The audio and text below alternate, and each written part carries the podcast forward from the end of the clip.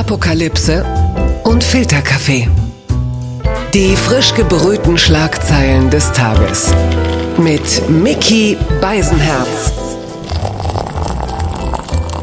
Einen wunderschönen guten Morgen und herzlich willkommen zu Apokalypse und Filterkaffee, das News Omelette. Auch an diesem Morgen habe ich mich wieder sehr früh hingesetzt, mir eine Tasse frischen Filterkaffee aufgebrüht. Warum auch nicht? Ins Café gehen kann ich ja eh nicht. Und habe für Sie ein bisschen mich durch die Zeitung gewühlt. Was sind die Schlagzeilen des Tages, die Meldung des Tages? Was ist von Gesprächswert? Und was von Gesprächswert ist, das muss ich zum Glück nicht alleine besprechen, denn bei mir ist der weltgrößte News-Junkie, die intelligenteste und charmanteste Person, die ich kenne. Hier ist Niki Hassania. Guten Morgen, Mickey. Guten Morgen, Niki. Niki, bist du soweit? Kannst du mit mir sprechen? Bist du ansprechbar? Ich bin wach. Oder bist du, oder bist du auch so geschockt, dass der Flughafen BER dieses Jahr tatsächlich eröffnen soll? das glaube ich erst, wenn es passiert. Ja, dieses 2020, oder? Wenn man einen Lauf hat, dann hat man einen Lauf. Die Schlagzeile des Tages. Die FAZ titelt Ihr seid nicht alleine und man stellt ihn sich vor mit blauer Farbe im Gesicht. Es ist der Braveheart aus NRW. Es ist Armin Laschet. Er will die Bevölkerung nicht hängen lassen. Er sagt, in der Corona-Krise muss es eine Kultur des Abwägens geben. Da würde man im Zweifel sogar noch äh, zustimmen. Er sagt aber auch, es muss weitere Lockerungen geben. Er will, also Bund und Länder sollen sich bei ihrem nächsten Treffen am 30. April darauf einigen, das sagte Laschet der FAZ. Und da gab es ein tolles Zitat. Zwar wisse man dann noch nicht, wie die bereits beschlossenen Lockerungen sich auswirken, ich glaube trotzdem, dass man noch einmal über ein paar weitere Maßnahmen nachdenken muss. Das finde ich wirklich interessant. Es ist so ein bisschen, als würde der Chefarzt sagen, hören Sie mal, Herr Schlüter, äh, wir wissen jetzt nicht genau, ob die Herzpillen gut anschlagen, aber äh, gehen Sie ruhig schon mal auf diese Bierbike-Safari bis Arenal. Also was soll denn, das finde ich, das finde ich interessant. Und äh, gerade ähm, Laschet tut sich ja immer wieder dadurch hervor, dass er so ein bisschen gegenläufig zum allgemeinen Deutschland-Trend diese Lockerung durchboxen will. Und es ist so ein bisschen so, stell dir vor, der Knast macht auf und keiner will raus, oder? Ja, die sind einfach alle, ich zähle zu diesen Leuten, wir sind alle verunsichert. Man hat das Gefühl, der wichtigste Satz auch unter den Virologen ist, wir wissen noch nicht. Mhm. Ja, und, und er will es einfach durchzieht und nimmt das Risiko in Kauf, dass man vielleicht auch dann nicht mehr isst. Ja, ja, ein bisschen. Er, er sagt ja jetzt auch, wenn die Jugendlichen jetzt alle in Shopping Malls gehen oder sich in Parks treffen, statt auf den Sportplatz zu gehen, ist das ja auch nicht Sinn der Sache. Ja, da will man jetzt grundsätzlich gar nicht widersprechen und viele wünschen sich ja auch, dass sie ihr altes Leben wieder aufnehmen können. Aber der, der gefühlte Trend in Deutschland ist ja doch, oh, lass uns lieber noch so ein bisschen die Arschbacken zusammenkneifen, äh, bevor uns der ganze Mist dann zu schnell wieder um die Ohren fliegt. Und in Deutschland kommt jetzt mehr und mehr die Maskenpflicht. In Hamburg ab Montag, in Hessen, Sachsen, Berlin, Baden-Württemberg, äh, nur in NRW nicht. Da machen es allerdings schon die Kommunen. Und es gibt ja auch dieses, dieses, diesen Begriff der Öffnungsdiskussionsorgien mhm. von äh, Angela Merkel. Das gab es ja wohl in dieser Schaltkonferenz. Tobias Hans, der Ministerpräsident aus dem Saarland, sagt ja auch, er kann sich nicht genau erinnern, was Merkel gesagt hat. Ja, wahrscheinlich, fickt euch, ihr seid wohl bescheuert, ihr Virensöhne. Ihr geht alle nach Hause. Ihr tickt doch nicht mehr richtig. Und ähm, diese, dieser, also klar, jetzt wird natürlich gestritten, Darf Merkel sowas sagen? Ähm, muss es nicht auch Diskussionen geben über die Lockerung? Aber in Deutschland ist der allgemeine Trend, das ist noch zu früh. Selbst die, selbst die härtesten Liberalen, jetzt nicht die FDP, aber gefühlt Liberalen, sagen, ah, ey, das ist mir noch zu früh. Und es gibt ja diesen, Lars Klingbeil nennt es Hahnenkampf äh, zwischen Laschet und Söder und gefühlt liegt Söder immer vorn. Und also ich meine, NRW reagiert dann auf seine Art und Weise. Da gibt es nämlich dann am Sonntag den verkaufsoffenen Sonntag, wo du sagst, ich weiß nicht, ob das jetzt wirklich der richtige Weg ist. Es gab jetzt auch Bilder äh, vom Dortmunder Westen Hellwig zum Beispiel. Da war die Hölle los. Ein Riesengedränge. Also herzlichen Glückwunsch. Westen Hellwig äh, oder auch in Florida, in Jacksonville, hast du auch Bilder von den äh, geöffneten Stränden jetzt, wie Leute da Volleyball spielen. Und der Hashtag Florida Morons, ah. also Florida Trottel, kursiert auch. Ja, Florida und NRW, also. Ja, also nicht umsonst äh, gilt ja auch NRW als äh, das Florida Deutschlands. wir sind dann jetzt mal, sind dann jetzt mal gespannt. Also was, also Florida Moron heißt auf Deutsch derzeit äh, Armin Laschet. Mal gucken, ob er es schafft, äh, da noch dran zu arbeiten. Blattgold. Noch einmal die FAZ. Ich bitte das zu entschuldigen, aber die Schlagzeile war einfach die schönste. Wo ist Kim Jong-un. Der nordkoreanische Machthaber ist verschwunden. Also das gilt zwar für viele aus seiner Familie, die sind danach allerdings nie wieder aufgetaucht und waren in der Regel vorher frech und wurden, was weiß ich, mit der Flak auf dem Innenhof erschossen oder so. Ähm, Kim Jong-un ist weg. Er ist nicht aufgetaucht äh, auf einer großen Feierlichkeit am 15. April zu Ehren des Staatsgründers Kim Il-sung. Das war äh, der Geburtstag seines äh, verstorbenen Großvaters. Da sagen jetzt viele Deutsche, ja gut, also bitte, äh, ich habe meinen Großvater auch nicht zu seinem Geburtstag besucht.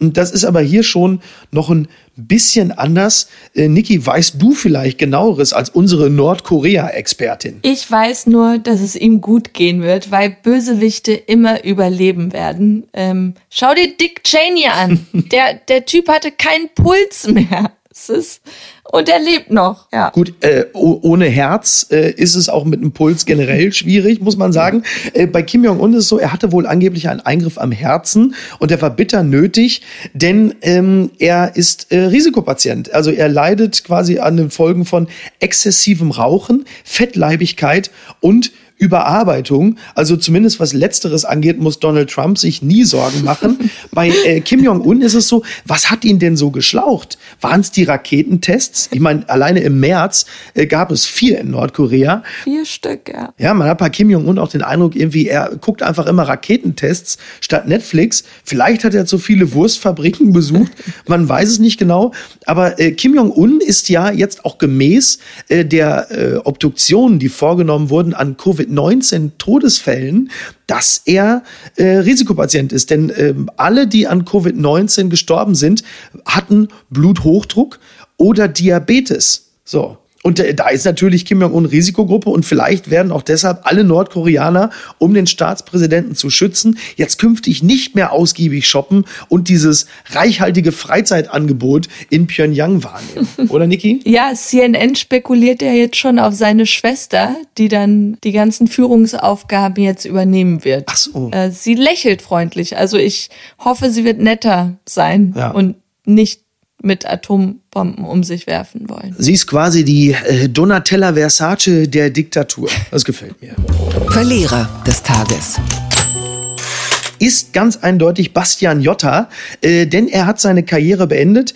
Äh, der Einzige, der es noch nicht weiß, ist er selbst. Er ist also ja in den letzten Wochen sehr unangenehm aufgefallen, also selbst für seine Verhältnisse, weil im Netz immer wieder Videos aufgetaucht sind, die wohl für User seiner Jota Academy gedacht waren. Diese Jota Academy ist ja sowas für die Leute, die äh, jetzt bei, bei äh, Kollegas Alpha-Kursen äh, abgewunken haben, weil es äh, da vielleicht ein bisschen zu zivilisiert zuging.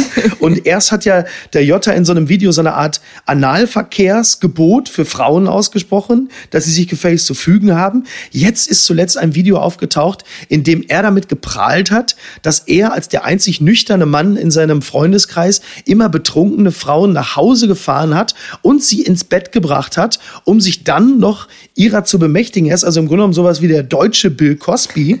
Ähm, und das ist schon erstaunlich. Da ist er also über, so wie man dem Video entnehmen kann, offensichtlich jahrelang mit dem Rape-Taxi durch die Gegend gefahren und prahlt jetzt damit. Ja, also auch wirklich die Tatsache, dass dieser Typ null Selbstreflexion hat, dass er sich nicht nur schämt dafür, sondern denkt, das ist eine Weisheit, die er an andere weitergeben muss, für Geld wohlgemerkt. Und ich, ich befürchte, dass es sogar ähm, ja, ist, ist das nicht strafrechtlich sogar relevant, was er da äh, auf Video aufgezeichnet hat, Leute dazu zu ermutigen, mit Frauen, die betrunken sind, ja. ähm, Geschlechtsverkehr zu haben? Ja, Also für mich als Hobbyjurist äh, klingt es auf jeden Fall so. Sat 1 hat sich, äh, haben sich ihrerseits schon distanziert, also haben gesagt, Promis unter Palmen ist eine Aufzeichnung, weitere Produktionen mit Jota sind nicht geplant. Jota selbst, und jetzt wird's interessant, hat äh, gestern bei Instagram sehr viele Bilder mit Hunden, die er streichelt und liebkost, gepostet, hat auch lange Texte drunter geschrieben, dass er früher auch mal wirklich Scheiße gebaut hat, aber sein Hund und sein Hund und er liebt Hunde und das macht er nicht ganz umsonst, denn er bereitet sich vor. Denn äh, was der Jota offensichtlich weiß, ist, dass gerade ein Video umgeht und es liegt diversen Redaktionen vor, der Bild und RTL und anderen, in dem man äh, relativ deutlich sehen kann, dass er, wie formuliere ich das jetzt justiz, justiziarisch ähm, unverfänglich. Also sagen wir mal so, er hat äh, zu Hunden, vor allen Dingen zum Nachbarshund, ein ähnlich problematisches Verhältnis wie äh, der letzte Bachelor zu Schwänen. Oh. Und das ist ähm, in diesem Video äh, relativ deutlich, ist, ist er wohl zu hören. Und ähm, das könnte für ihn ein richtiges, äh, also mindestens ein Imageproblem werden. Und ich gehe davon aus, dass das heute im Laufe des Tages noch diverse Redaktionen äh, groß machen werden, wenn sie sich denn dafür entscheiden entscheiden, ähm, das zu bringen. Und äh, also das, was man so mitbekommen hat, ist wirklich richtig widerlich und äh, stellt auch alle Sender eigentlich auch so ein bisschen vor die Aufgabe, künftig ähm, nicht jeden für ihr Format zu verpflichten, der äh, sozial auffällig ist, sondern da vielleicht auch mal mehr Background-Checks zu machen. Ähm, am Ende stellen wir fest, diejenigen äh, in Privatfernseh-Kuppelshows mit dem gesündesten Verhältnissen zu Tieren sind am Ende die Kandidaten von Bauer sucht Frau.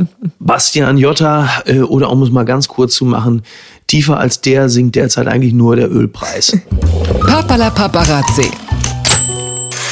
She say yes. Das ist das Präteritum, das äh, der Wendler benutzt, wenn er uns sagen will, dass Laura Müller äh, auf sein äh, Angebot, ihn zu heiraten, äh, positiv eingegangen ist. Also quasi der Wendler ist schneller auf die Knie gegangen als die Karriere vom Jota.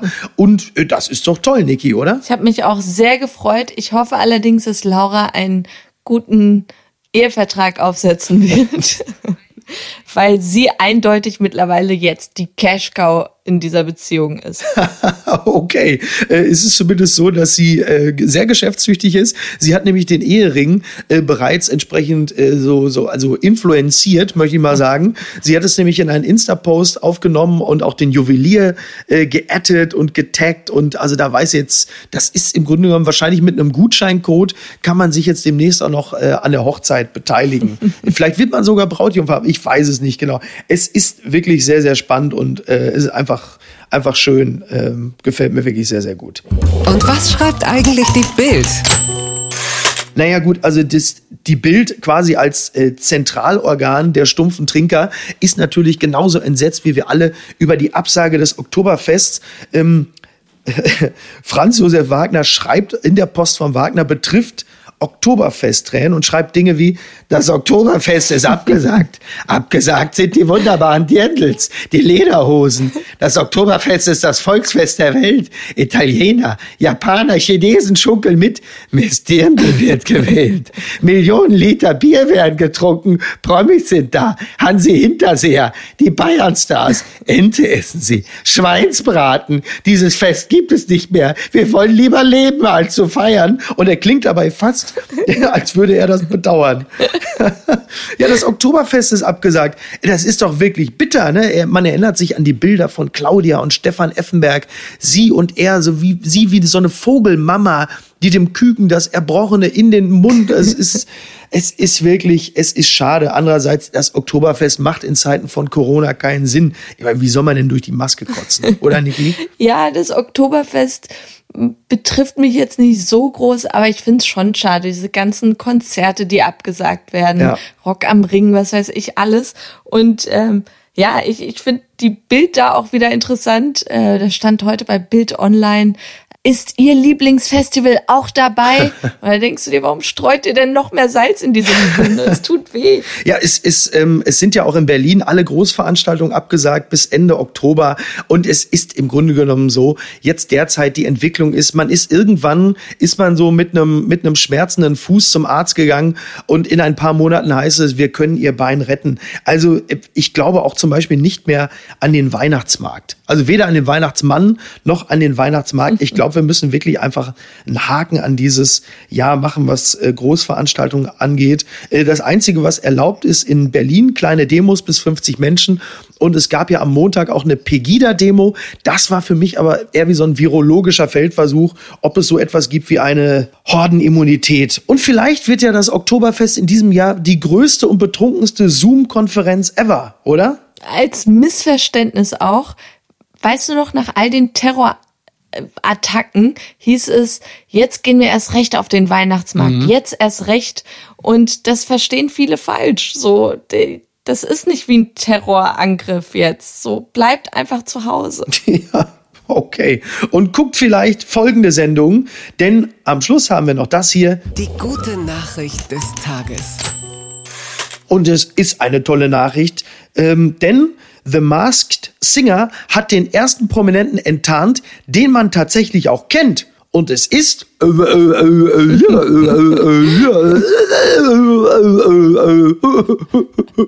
Es ist Dieter Hallervorden. Und das glaube ich, auch das einzige Mal in diesem Jahr, dass es nochmal passiert, dass ein alter Mann die Maske abnimmt und alle applaudieren. Oder, Niki? Ja, ich weiß von Dieter Hallervorden eigentlich nur, dass er bei Honig im Kopf wirklich so ein Schmerz im Arsch war so, zum Arbeiten. Ähm, und da habe ich mich jetzt nur gefragt, wie viel Geld haben sie ihm geboten, um in diese absurde Maske zu steigen? Ja, ist auch interessant. Ne? Jemand steigt aus dem Chamäleon und was ist es? ein 84-jähriges Reptil. Ist das nicht toll? Fantastisch. Niki, wir beide, äh, wir starten jetzt mal in den Tag. Ich äh, lade dich auf ein Eis ein. Wir müssen halt nur ungefähr äh, so ja, sagen wir mal, einen halben Kilometer weit von der Eisdiele entfernt. Dann müssen wir mit dem Auto irgendwo hinfahren, um es zu essen. Werden wir das schaffen? Das schaffen wir. Niki, ich bedanke mich ganz herzlich bei dir. Und am Freitag ist an deiner Stelle Pierre M. Krause. Yay! Ich hoffe, er ist nur halb so gut wie du. Dann wird's äh, eine schöne Sendung. Also, euch und Ihnen einen schönen Tag. Bis denn. Tschüss. Tschüss. Apokalypse und Filtercafé ist eine Studio Bummens Produktion mit freundlicher Unterstützung der Florida Entertainment. Neue Episoden gibt es jede Woche montags, mittwochs und freitags. Überall, wo es Podcasts gibt. Die Studio Bummens Podcast-Empfehlung. Hallo, ich bin Jan Müller. Seit 2019 mache ich meinen Podcast Reflektor. Es geht um Musik und um die Geschichten hinter der Musik. Ich selbst spiele bei Tokotronic. Ich weiß, was es bedeutet, Musik zu machen, in einer Band zu spielen, Alben aufzunehmen und auf Tour zu sein. Ich kenne alle Facetten, die sich mit diesem Beruf verbinden. Drama und Euphorie. Und genau darüber spreche ich mit meinen Gästen bei Reflektor. Was verbindet uns? Was unterscheidet uns? Reflektor gibt euch einen Blick hinter die Kulissen der Musikwelt, den ihr sonst nirgendwo bekommt. Die Liste der Menschen, mit denen ich bereits sprach, ist lang. Deichkind, Campino, Jens Rachut, Doro Pesch, Judith Holofernes, Casper, Igor Levitt, Haftbefehl, Esther Bejarano, Charlie Hübner und viele, viele mehr. Am 14. März ist die Winterpause zu Ende.